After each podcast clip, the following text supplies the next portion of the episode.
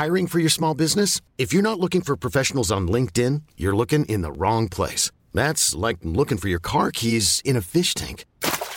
LinkedIn helps you hire professionals you can't find anywhere else, even those who aren't actively searching for a new job but might be open to the perfect role. In a given month, over 70% of LinkedIn users don't even visit other leading job sites. So start looking in the right place. With LinkedIn, you can hire professionals like a professional. Post your free job on linkedin.com slash achieve today.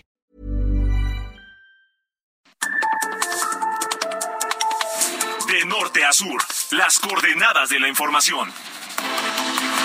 Con Alejandro Cacho.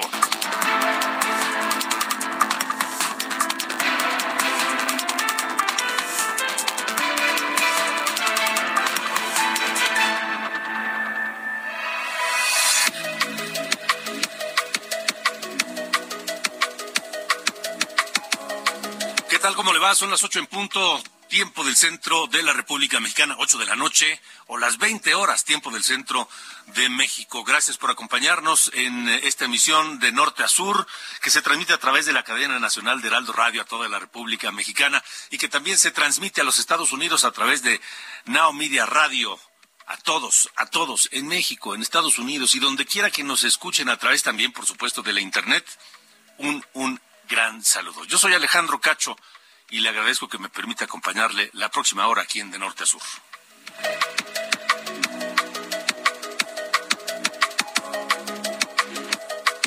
Bueno, y finalmente, esta tarde, finalmente, la Facultad de Estudios Superiores Aragón de la Universidad Nacional Autónoma de México, la conocida como FES Aragón, confirmó que la tesis profesional de la ministra Yasmín Esquivel Moza es una copia sustancial de la presentada por el exalumno también Edgar Ulises Báez Gutiérrez.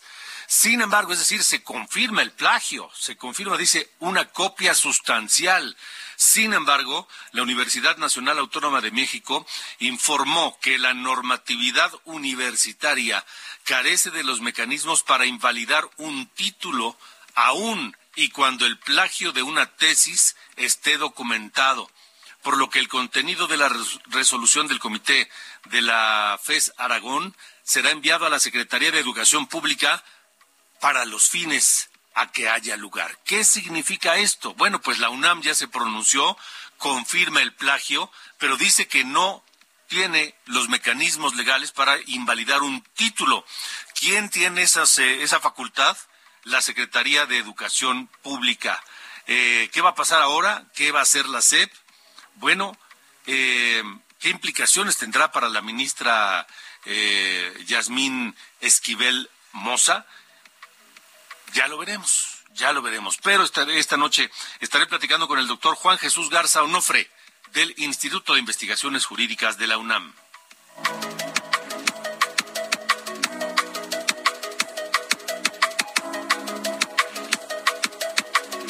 También esta noche aquí en De Norte a Sur hablaremos con Fernando Alcázar. Él es director de judicialización de Mexicanos Primero, esta organización que alerta hoy sobre el engaño de la Secretaría de Educación Pública, así lo califica como un engaño, sobre el funcionamiento de este programa La Escuela es Nuestra el que sustituyó al programa de la escuela de tiempo completo. Asegura que el presupuesto que le asignaron a este programa no permitirá a los centros de educación básica tener un horario extendido.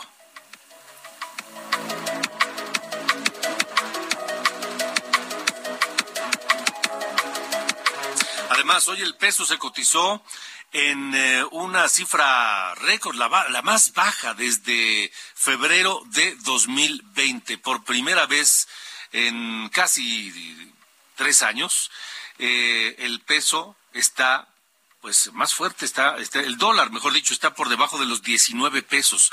Cerró en 18.98 pesos por un dólar. ¿Qué significa esto? ¿A qué se debe? ¿Qué podemos esperar? Y sobre todo, ¿qué hacer o qué no hacer? Estaremos platicando esta, esta noche aquí en De Norte a Sur con Gabriela Siller, la directora de análisis económico de Grupo Financiero Base. Tendremos información también del caos que se vivió hoy en los aeropuertos de los Estados Unidos luego de la suspensión de todos los vuelos de esta madrugada debido a un fallo generalizado en sus sistemas informáticos que dio a conocer la Administración Federal de Aviación en los Estados Unidos. De hecho, tenía programada una reunión con las autoridades mexicanas por el tema de la del nivel categoría 1 de seguridad. Bueno, pues se tuvo que posponer debido a esta contingencia ya en la Unión Americana. Juan Guevara, director de Now Media en los Estados Unidos, nos estará eh, hablando al respecto.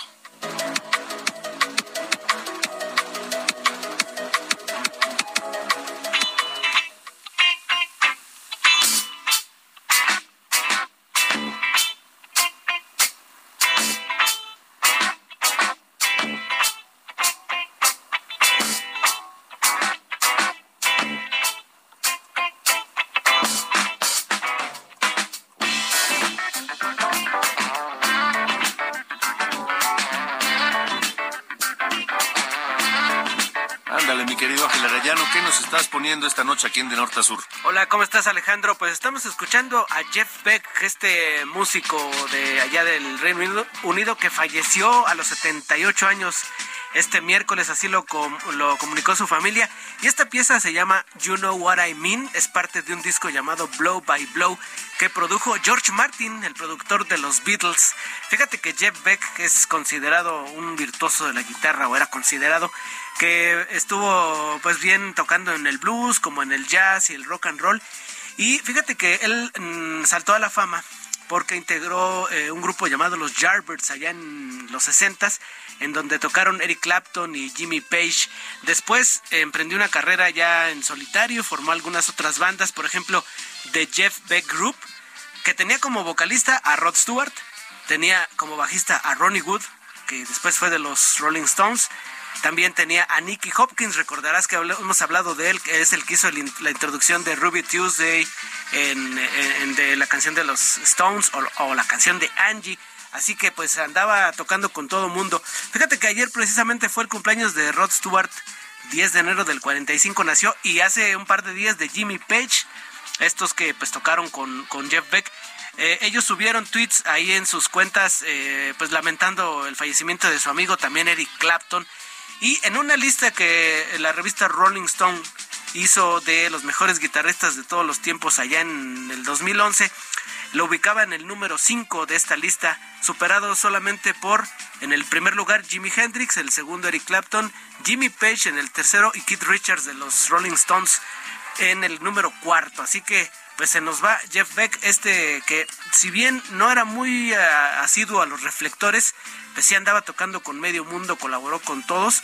Y ¿sabes cuál era su pasatiempo? Dedicarse a restaurar autos viejos. Por eso se salían los reflectores y dicen, ¿sabe qué? Yo me voy a, restaurar coches. Y pues no le gusta, no le gustaba mucho andar ahí en, en, medio de, los, de los escenarios, ¿no? Mira, pero, pero dejó huella. Sí, exactamente, es un, es un gran, gran músico. Oye, y más adelante, Alejandro, pues no podemos eh, retraernos del chisme, la nueva canción que sacó Shakira dedicada a Gerard Piqué. ¿Qué te parece si al rato la escuchamos? Órale, ah, porque además se, estrenó esta tarde. Sí, se estrenó. y de inmediato explotaron las, las visualizaciones en YouTube, ¿no? Sí, sí, exactamente. Se llama Perdón que te salpique. ¿Qué tal, eh? Oye, bueno, ¿y ya la escuchaste? Ya, ya la escuché. Está como de Shakira, la del barrio, por ahí así. ¿Ah, sí? sí, sí, sí. O sea, de amor y contra él. Sí, contra él, exactamente. O sea, sigue la ardidez. A las ocho y media la escuchamos al regreso. Bueno, me parece muy bien. Gracias, Ángel. Gracias.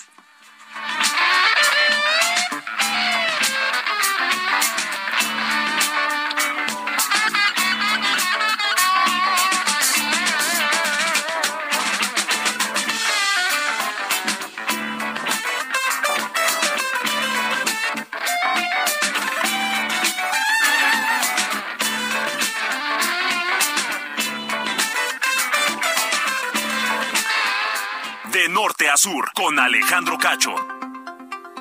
Bueno, continuamos en de norte a sur. Le comentaba que pues la organización Mexicanos Primero eh, lanza una alerta que no es cosa menor porque dice que, que la Secretaría de Educación Pública nos está engañando porque la escuela es nuestra, que es el programa de la 4T que llegó a, a suplir a las escuelas de tiempo completo, pues no está otorgando el presupuesto que había que había comprometido.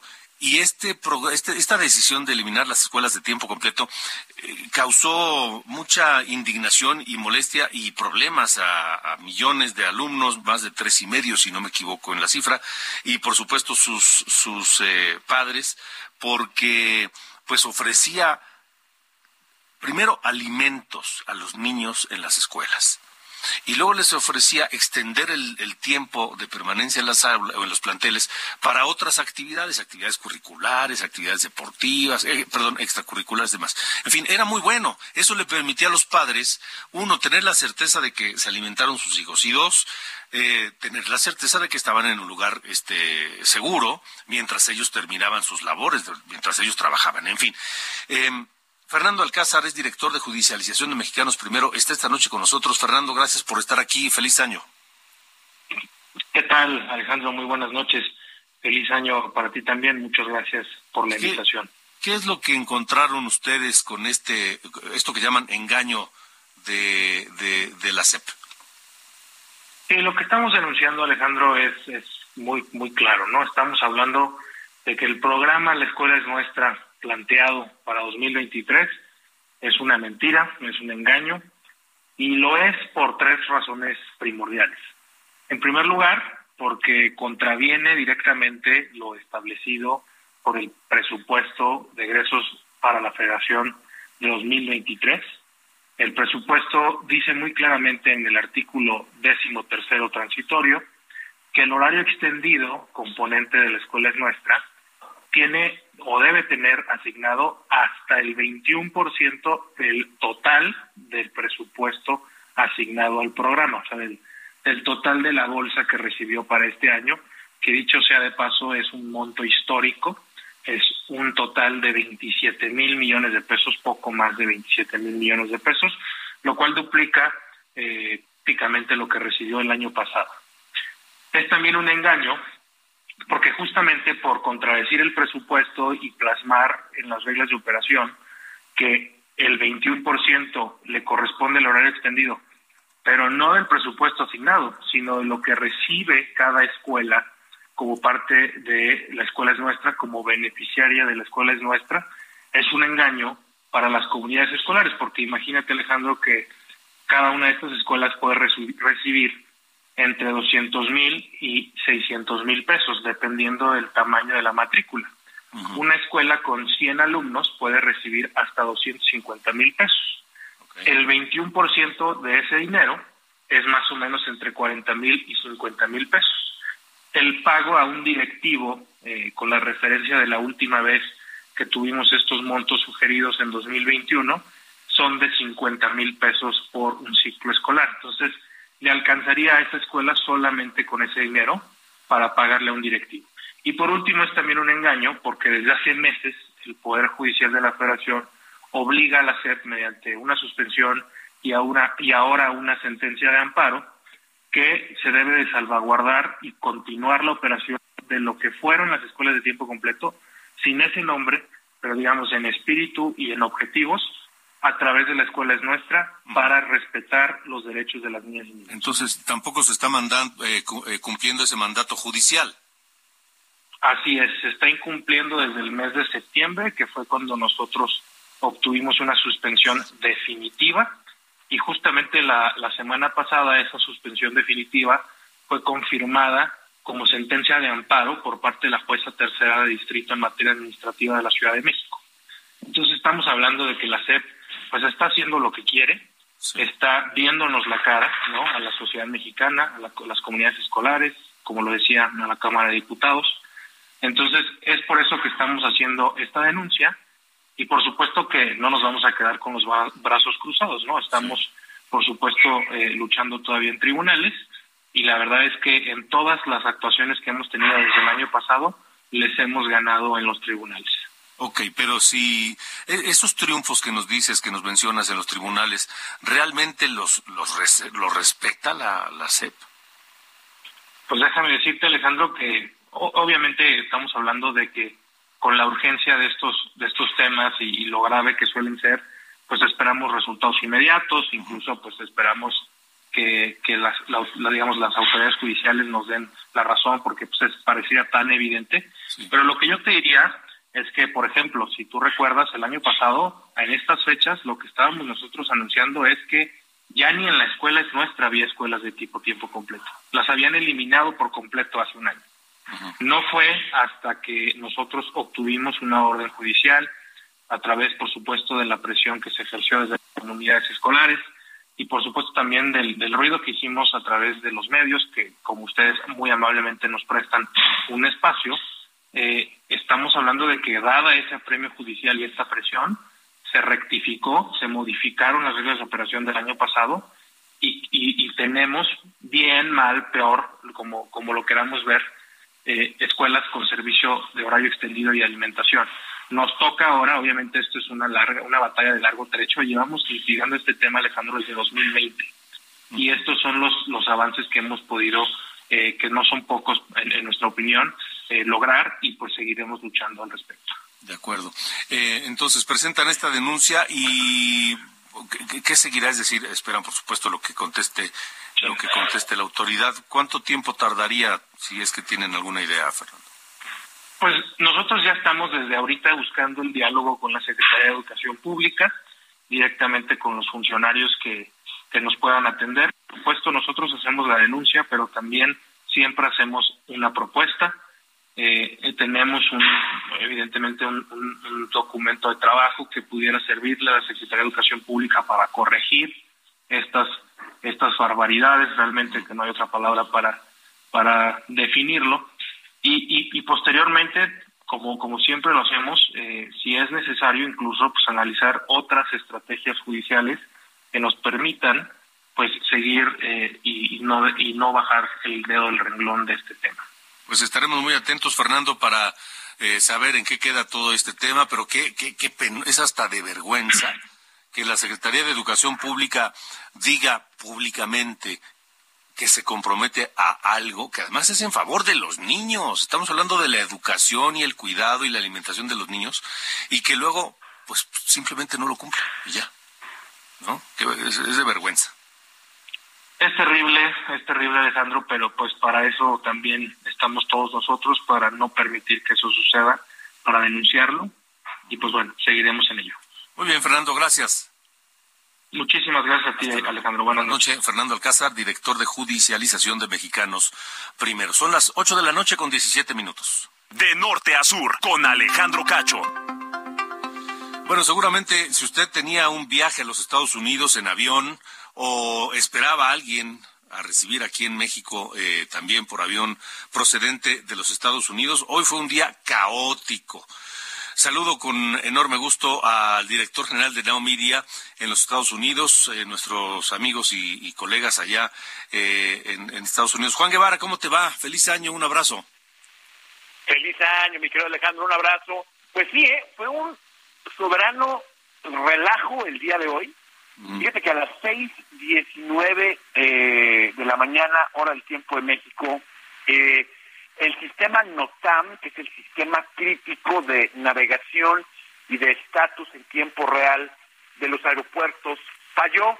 Esto originó que pues eh, la agencia la agencia federal de aviación pues prácticamente eh, hiciera lo que es un ground eh, hizo un hizo un sistema que es grounding the airplane quiere decir que no le permitía a los aviones ni despegar ni aterrizar, porque este sistema da en tiempo real estatus de los aviones, en dónde están y las condiciones de los aeropuertos. Entonces, la esto, la última vez que pasó esto, Alejandro, fue en el 911. ¿sí? sí cuando, cuando la autoridad dijo todos los aviones a tierra, ¿no? A tierra y no despega ni uno ni aterriza otro. Entonces a las 6.19 de la mañana pasa esto, eh, duró más o menos una hora 50 minutos a eso de las 8 de la mañana tiempo de México.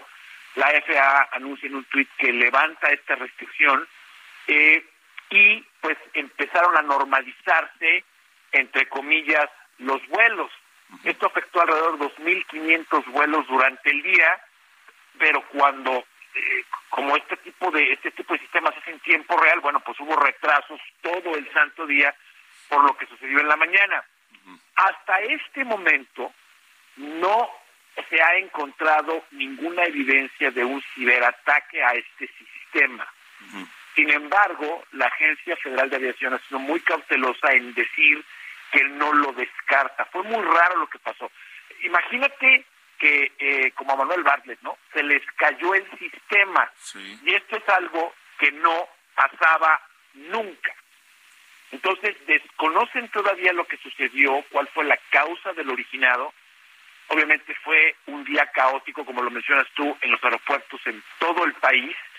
Eh, y venimos de una helada de hace 15 días que también eh, fue complicadísima. Lo que sucedió con la aerolínea Southwest, que por poco eh, quiebra por toda la cancelación que hubo. Ahora sucede lo mismo otra vez. Entonces, sí estamos en espera de más información. Esto sigue siendo una noticia en desarrollo porque fue muy raro lo que sucedió y hasta este momento no hay una causa real del por qué pasó lo que pasó. De acuerdo. Pues sí, sí, muy extraño, la verdad. Y dos horas casi, una hora con cincuenta minutos volando aquellos aviones que no les permitieron aterrizar. Pues vaya riesgo también, ¿no? Porque hay que recordar que muchas veces los aviones llevan el combustible justo para hacer sus rutas. Es correcto, sí. Eh, eh, normalmente los aviones llevan una reserva, pero reserva, esa reserva en horas, pero pero no es muy grande, precisamente por porque, o sea, entonces sí hubo riesgo y, y precisamente por eso, pues la FAA toma esta decisión, se tiene que mover muy rápido. Pero aquí lo interesante, Alejandro, sin extendernos mucho más, es esto no había sucedido nunca y la última vez que la FAA decide que los aviones no pueden ni despegar ni aterrizar fue en el 911. Entonces, fue muy rara la, la, decisión de la FAA. Eh, creo que en algunos piensan que fue excedida, a menos que haya información que no conocemos en este momento, que haya originado el proteger a los vuelos de esta manera. Sí, sí, sí. Algo más ya sabremos, Juan. Te agradezco mucho y te mando un gran abrazo. Feliz año, Alejandro. Te mando un abrazo. Saludos eh, también a toda la gente de Now Media allá en los Estados Unidos y a toda la audiencia de Now Media. Gracias, Juan Guevara. Buenas noches. Ocho con veintidós, tiempo del centro de la República Mexicana, ocho de la noche con veintidós minutos. Eh, tenemos más adelante el, el, el, tema de la ministra, la resolución de la Universidad Nacional Autónoma de México acerca de esta controversia por la tesis profesional de la ministra Yasmín Esquivel Moza. La UNAM ya emitió su fallo. Sí fue plagio, dice la Universidad Nacional Autónoma de México. Pero, a pesar de que el plagio está documentado, no existe, la UNAM no tiene mecanismos para invalidar un título profesional, aun y cuando el plagio de una tesis esté documentado. Y no lo estoy inventando yo, eso lo dice la propia, eh, el comunicado de la universidad. Eh, ¿Qué va a pasar ahora? Bueno, pues la, será la Secretaría de Educación Pública quien tome una decisión al respecto, porque la UNAM le envió el caso a la SEP y en la SEP pues harán lo que haya lugar, lo que sea procedente. ¿Qué será eso? ¿Quién sabe? Pero vamos a platicar más adelante con el doctor Juan Jesús Garza Onofre, investigador del Instituto de Investigaciones Jurídicas de la Universidad Nacional Autónoma de México. Gracias por sus mensajes eh, ayer. Eh, ya no tuve tiempo de leerlos. Eh, gracias a, déjenme, María de los Ángeles de Puebla, que nos escuchan allá en Puebla. Un saludo, por supuesto. nos dice nuestro cacho, espero que todo bien, todo carísimo. Este jamón, me mandan una foto de un jamón. este jamón costaba entre 55 a 70 pesos. Hoy prácticamente está en 100. Se nos va como agua el dinero, dice Sergio Mendoza. Saludos. Gracias, Sergio, por eh, eh, participar con nosotros, por, por, por, escribirnos y por escucharnos. Feliz año, Jesús García. Don Jesús, gracias. Feliz año igualmente para todos. Dice, la carestía está de la patada, ya no alcanza para nada. Vámonos a una pausa. Jeff Beck con Johnny Depp. Esto se llama Insolation, este legendario músico inglés que murió, hoy tras contraer repentinamente una meningitis bacteriana. Tenía 78 años.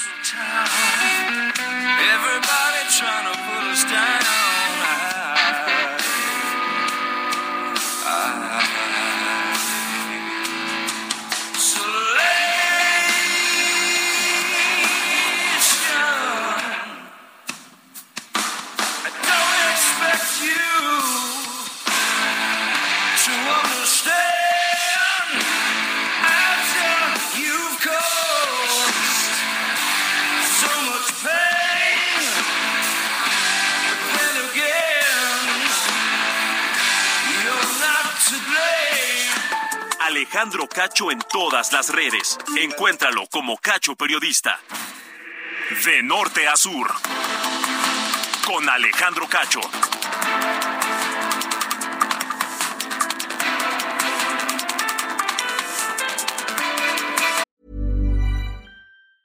Hey, it's Ryan Reynolds, and I'm here with Keith, co star of my upcoming film, If, only in theaters, May 17th. Do you want to tell people the big news? All right, I'll do it. Sign up now and you'll get unlimited for $15 a month in six months of Paramount Plus Essential Plan on us. Mintmobile.com slash switch. Upfront payment of $45 equivalent to $15 per month. Unlimited over 40 gigabytes per month. Face lower speeds. Videos at 480p. Active Mint customers by 531.24 get six months of Paramount Plus Essential Plan. Auto renews after six months. Offer ends May 31st, 2024. Separate Paramount Plus registration required. Terms and conditions apply if rated PG.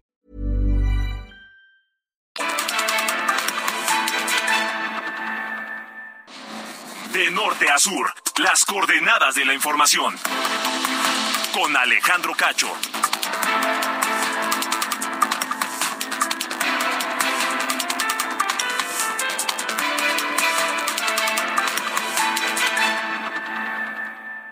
¿Ya sabes qué harás con tu aguinaldo? Gastarlo todo no es una buena opción. Mejor ponlo a trabajar para que te genere buenos rendimientos.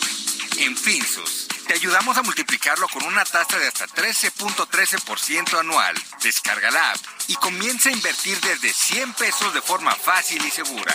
CAT nominal de 13.13%, CAT real de 7.49% antes de impuestos, tasa de rendimiento fija anual. Consulta términos y condiciones en www.finsus.mx.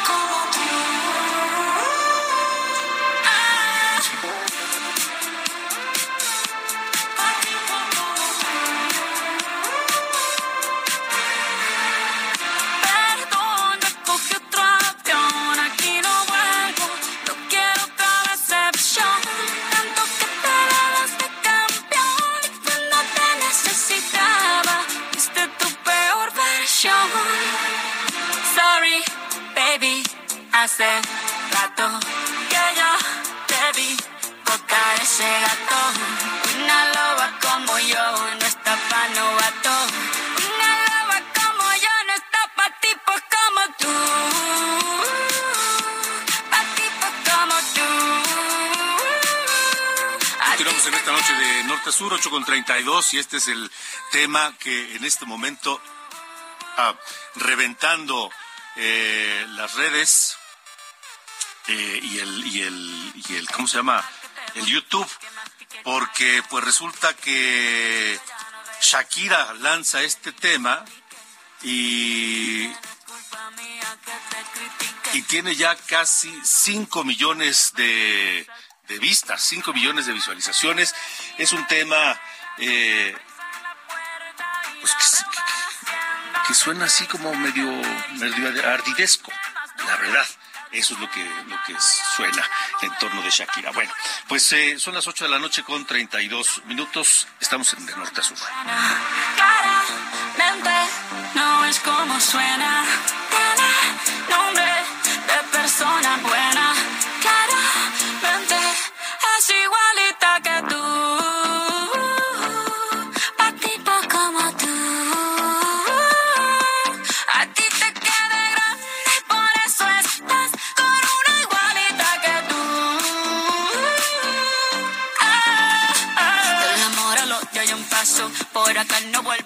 De norte a sur, las coordenadas de la información.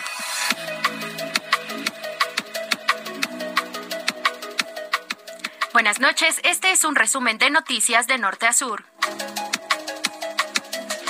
Nuevamente, usuarios del metro de la Ciudad de México reportaron un problema, esta vez en la estación Politécnico de la línea 5, al compartir videos donde se apreciaba humo en un tren. El metro de la ciudad informó que se trató de la ponchadura de una llanta. Por cierto, el director del metro, Guillermo Calderón, así como cinco funcionarios en activo, fueron denunciados ante la Fiscalía de la Ciudad de México por una de las víctimas del choque de dos trenes de la línea 3 ocurrido el sábado. Elementos de la Fiscalía de la Ciudad de México detuvieron a otras dos personas relacionadas con el asesinato de Antonio Monroy, registrado el domingo pasado en el restaurante La Polar, ubicado en la colonia San Rafael. En Colima, la titular de la unidad especializada en combate al secuestro, Marta Esther Rodríguez, fue asesinada tras un ataque armado ocurrido en la colonia La Joya del municipio de Villa de Álvarez. En Chihuahua, elementos de la Guardia Nacional dispararon contra un automóvil en el que viajaban dos jóvenes y uno de ellos perdió la vida. Tras la difusión de un video, el fiscal del estado, Roberto Javier Fierro, informó que los hechos ocurrieron el primero de enero en la carretera Jiménez Torreón y dijo que se sabe que fueron los ocupantes del vehículo quienes agredieron primero a los elementos. Finalmente, los dirigentes nacionales del PAN, Marco Cortés, y del PRD, Jesús Zambrano, se reunieron con el dirigente nacional del PRI, Alejandro Moreno, tras la pausa que anunciaron luego del que el PRI impulsó la reforma para mantener a las Fuerzas Armadas en labores de seguridad pública. Tras esta reunión, los dirigentes confirmaron que irán en alianza para las elecciones por la gubernatura del Estado de México y Coahuila. Yo soy Diana Bautista y este fue el resumen de noticias de Norte a Sur.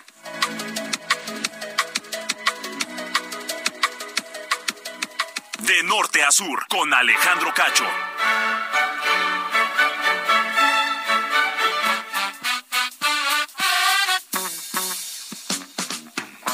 Music is a world within itself, with a language we all understand. ¿Qué pasó, mi querido Carlos Allende? ¿Cómo dice usted que le va a Sir Allende? Todo bien, todo bien, estimado señor Cacho. Mejor que, mejor que la ministra, seguro.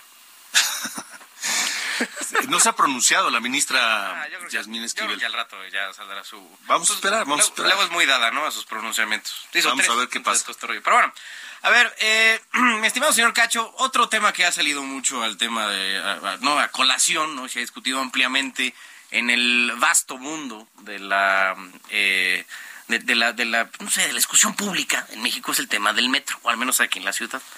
Em, por una parte, tienes el gobierno de la Ciudad de México diciendo que ellos no han reducido el presupuesto, no que todo ha seguido igual y que esto al parecer es o, obra de alguien, ¿no? Que los anda saboteando, ¿no? Que alguien ocupó de su tiempo para sabotearlos o que eh, tienen muy mala suerte, ¿no? Esa es como la, la hipótesis que tenemos. Pero si ustedes se ponen a revisar los presupuestos que el Congreso de la Ciudad de México le ha aprobado específicamente al tema del metro, sale a la luz, ¿no? Todo, siempre.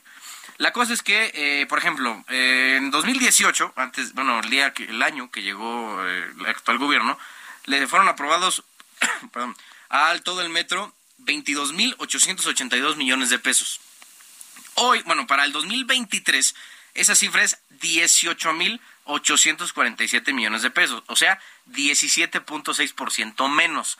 Puede que en el total, o sea, digamos en el nominal sea más, digamos a lo mejor son 23 millones de 23 mil millones de pesos, pero cuando com- cuando comparas cifras, sobre todo de dinero, en diferentes años se tienen que eh, deflactar, o sea, de poner todos, digamos, al mismo nivel de poder adquisitivo para que sean realmente comparables. Entonces, así está el punto. O sea, eso no lo han, no han eh, puesto a ese nivel la comparación y por eso es que luego suele eh, haber un, problema de, pues de, de comparar cifras entre un año y otro. Y otro, y un dato que es eh, incluso más alarmante es el presupuesto específico para el mantenimiento del metro que se aprobó para el año pasado, o sea, lo programado contra lo ejercido. O sea, lo que pensaban eh, gastar o invertir en el mantenimiento del metro y lo que al final terminaron realmente invirtiendo.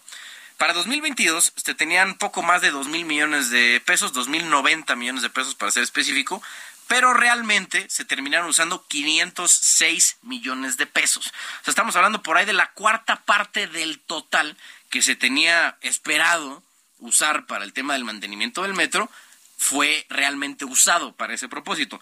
En ningún otro año, al menos reciente, o desde que llegó este gobierno, se tenía ese nivel de subejercicio en la partida de mantenimiento al metro.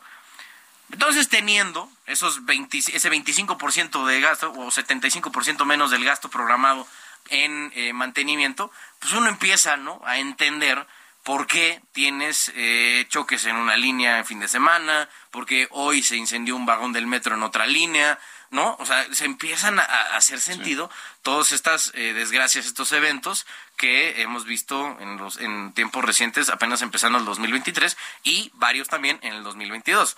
Por ahí va más o menos la cosa. Sí, bueno, pues, y las cuentas no cuadran, ¿eh? No, Las claro, cuentas no cuadran. obviamente, ¿no? Se maneja tanto dinero que ya ahí pues, cualquier cosa puede pasar, ¿no? Más en este país. Gracias, señor. Fuerte abrazo. De norte a sur, con Alejandro Cacho. Le comenté ya eh, esta resolución que dio a conocer la Facultad de Estudios Superiores Aragón de la UNAM, donde concluye que la tesis de la de licenciatura de la ministra de la Suprema Corte de Justicia de la Nación, Yasmín Esquivel Moza, es una copia sustancial de la elaborada por otro exalumno, Edgar Ulises Báez Gutiérrez. Pero la UNAM dice que carece de mecanismos para invalidar un título, aun cuando el plagio de esta tesis esté documentado. Y remite el tema, el asunto, a la Secretaría de Educación Pública para los fines a que haya lugar. Es decir, ya la SEP decidirá si es válido o no el título, en fin. Esta noche le agradezco al doctor Juan Jesús Garza Onofre, investigador del Instituto de Investigaciones Jurídicas de la UNAM, que nos acompañe de norte a sur para pues eh, conocer su opinión de las implicaciones eh, jurídicas que tiene este, este, este caso y esta resolución de la universidad. Doctor Onofre, gracias y buena noche. Estimado Alejandro, ¿qué tal? Buenas noches, gracias por la invitación. Un saludo a todo tu auditorio. Igualmente, ¿qué efectos tiene este dictamen de la FES Aragón? Mira, eh, es una buena pregunta. Eh, la Comisión de Ética, que es quien al final del día toma la decisión de eh, afirmar que sí hubo un plagio en la tesis de la ministra Esquivel, es una decisión más bien de carácter ético. ¿A qué me refiero, Alejandro? La comisión no puede poner sanciones, ¿no? La comisión simplemente se limita a analizar las pruebas, los hechos, y sin dejar margen a alguna interpretación, dijo que en efecto Yasmín Esquivel, ministra de la Suprema Corte, cometió el plagio. ¿No? En ese sentido, el siguiente comunicado que emite ya propiamente Rectoría, que firma el rector Enrique Graue, lo que se afirma es que la UNAM, conforme a la normatividad vigente, no tiene la posibilidad de revocar el título de la involucrada. En ese sentido, lo que hace es reenviar el asunto a la Secretaría de Educación Pública un caso inédito, un caso difícil, pero no porque no exista una respuesta clara de la normatividad universitaria. Esto debería invitar a la ministra Yasmín Esquivel a entender que el cargo que ostenta como ministra con un plagio comprobado de su tesis, la respuesta y la única alternativa digna que le queda es que ella misma renuncie y que deje el cargo. Ahora, será la, Secretaría de Educación Pública quien al final determine la validez o no del título de la, de la ministra Esquivel, pero quedan las implicaciones éticas y más cuando estamos hablando de una integrante de la Suprema Corte de Justicia de la Nación. Justo das en el clavo, estimado Alejandro. Este es un buen ejemplo para demostrar cómo muchas veces las leyes son insuficientes, las leyes son imperfectas, las leyes no van a regular todas las situaciones que existen en, en, en, en el mundo, ¿no? Lo que tenemos que apelar aquí es precisamente a la moral, a la ética, a que la ministra haga una reflexión en que en definitiva ya está comprobado el plagio. La UNAM ya hizo su trabajo, la Comisión de Ética ya dictaminó y esta fue la resolución. Entonces, independientemente de lo que le revoque o no la Secretaría de Educación Pública o de que no exista normatividad al respecto, lo que estamos enfrentando aquí es un claro caso en donde la ministra, para evitar restar la legitimidad de la Suprema Corte, en donde la única alternativa es más bien de corte político, es más bien de corte ético, que ella dé un paso para atrás, porque sobre su persona en el cargo más importante para los abogados y los abogados en México, esta persona llegó a él a través de la trampa, a través de la copia, del plagio.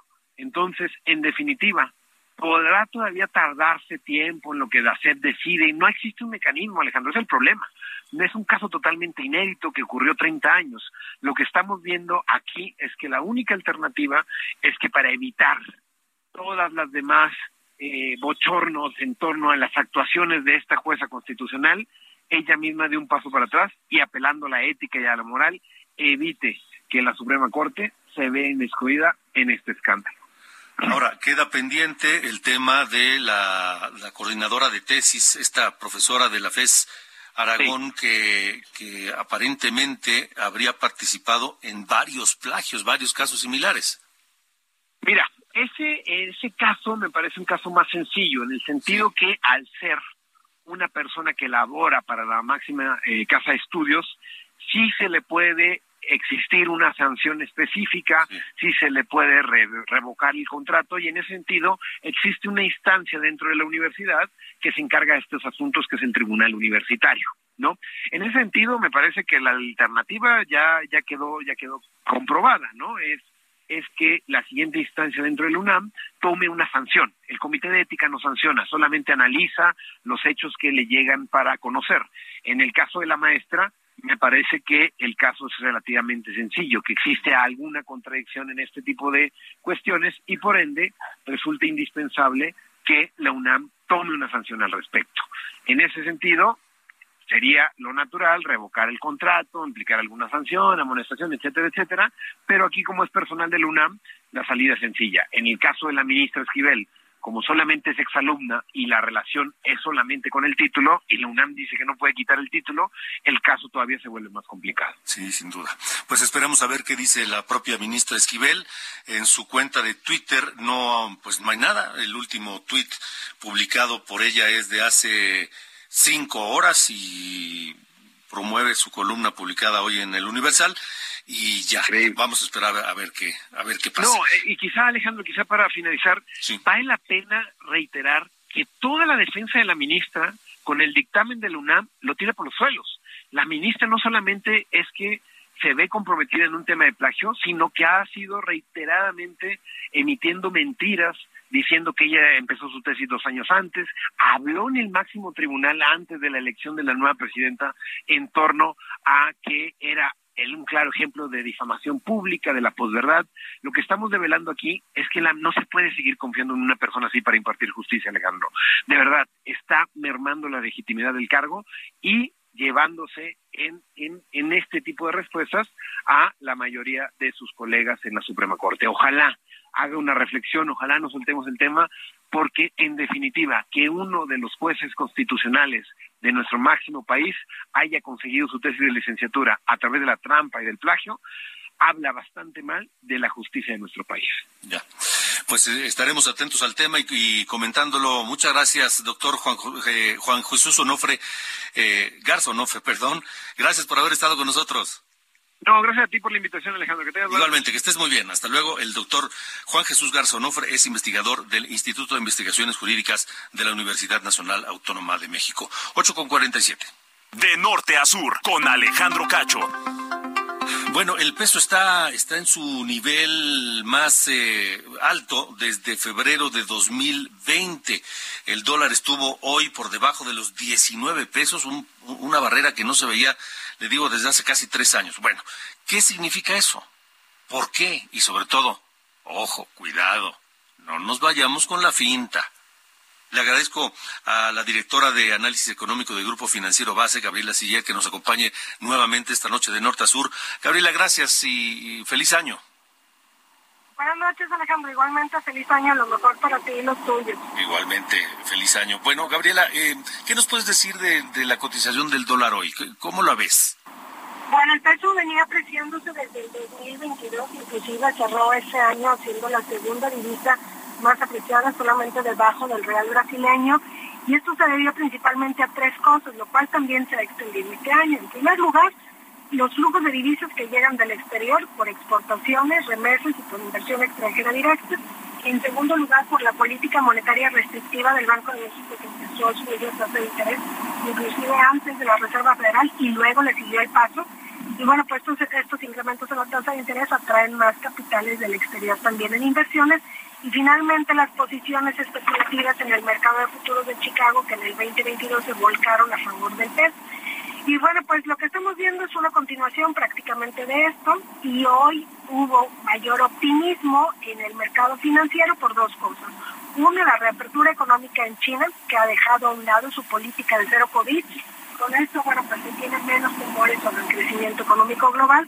Y en segundo lugar, que mañana se publica la inflación de diciembre en Estados Unidos y pues espera que está en 6.5% anual, todavía es una inflación alta, pero marcaría ya el sexto mes consecutivo con una desaceleración, lo cual pues también hace especular que la Fed no tendrá que ser tan agresiva este año con sus incrementos en la tasa. El peso no fue la única divisa apreciada, de hecho hoy cerró como la octava divisa más apreciada, por lo que no podemos decir que es fortaleza del peso, sino más bien debilidad del dólar. Y bueno, pues eh, creemos que pudiera continuar esta apreciación probablemente hacia los niveles, yo creo que cuando muy bajo el tipo de cambio y ya exagerado será de 18.70, porque también en estos niveles lo que hacen las empresas es que van inmediatamente a cubrirse contra las obligaciones de dólares, compran anticipadamente dólares, toman coberturas y esto sube la demanda y sube el tipo de cambio. Y ahora, la recomendación es no alocarse, no, no irse con la finta de un precio, digamos, entre comillas, bajo del dólar, ¿no? Eh, en realidad, bueno, pues el tipo de cambio depende de muchos factores, hemos visto que fluctúa. Eh, los niveles actuales creemos que no son sostenibles en el mediano y en el largo plazo, porque sobre todo si hablamos que son los flujos de divisas que llegan del exterior lo que han apreciado el peso, pues espera una recesión leve en Estados Unidos y si no, una desaceleración y con esto seguramente pues llegarán menos divisas por exportaciones y remesas y esto es consistente con un tipo de cambio más alto, a lo mejor hacia niveles de 19.30 pesos por dólar por ahí que podamos ver en el segundo trimestre y no se descarta volver a tocar niveles de 20 pesos por dólar, pero mucho va a depender de qué tan fuerte sea la desaceleración en Estados Unidos y también qué tan agresiva siga siendo la Reserva Federal para subir su tasa de interés, porque si la Fed sigue siendo muy agresiva, pues sabemos que eso pues genera siempre miedo en el mercado financiero internacional y luego van y se refugian en el dólar, dejan el peso y esto provoca subidas en el tipo de cambio. De acuerdo, bueno, pues ya lo estaremos platicando y lo estaremos eh, viendo. Gabriela Siller, gracias otra vez y buena noche. Gracias a ti igualmente, buenas noches. Hasta luego, buenas noches. Son las ocho con 51 minutos, tiempo del centro de la República Mexicana. Este, bueno, pues antes de irnos, si podemos poner un pedacito otra vez de la rola de Shakira, porque sí está muy ardida, sí está muy ardida la, la letra de la canción, está muy, muy fuerte. A ver, súbele, mi querido.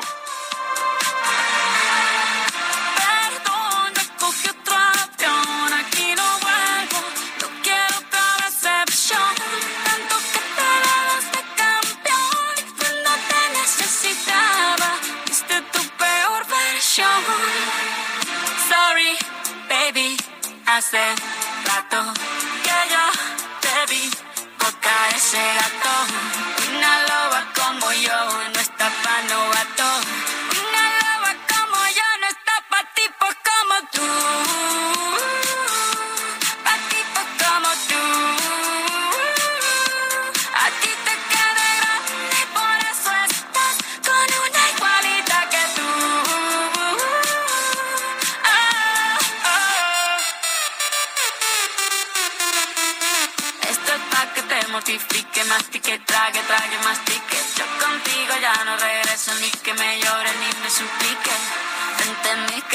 Culpa mía que te critique.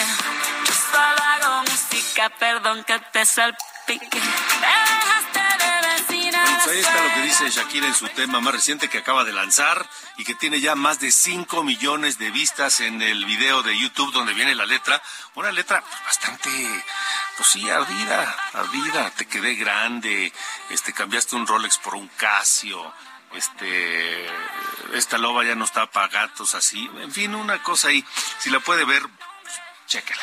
Si sobre todo si son fans de Shakira. Pero Gerard Piqué, su ex esposo, pues ya le puso un tweet, puso un- acaba de publicar un tweet y nada más tiene una carpa de circo, un caballo de carrusel, una cara de payaso y una rueda de la fortuna.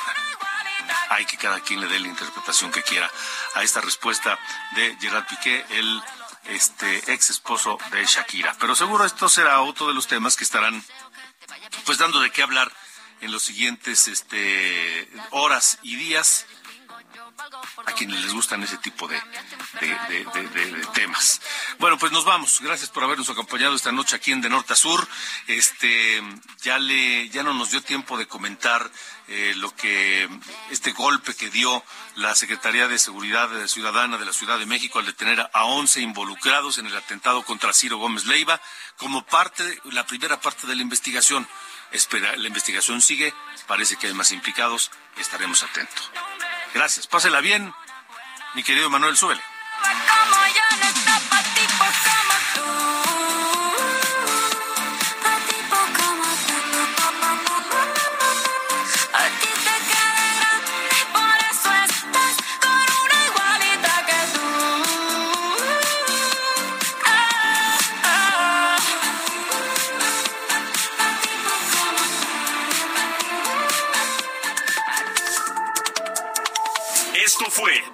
Norte las coordenadas de la información. Con Alejandro Cacho.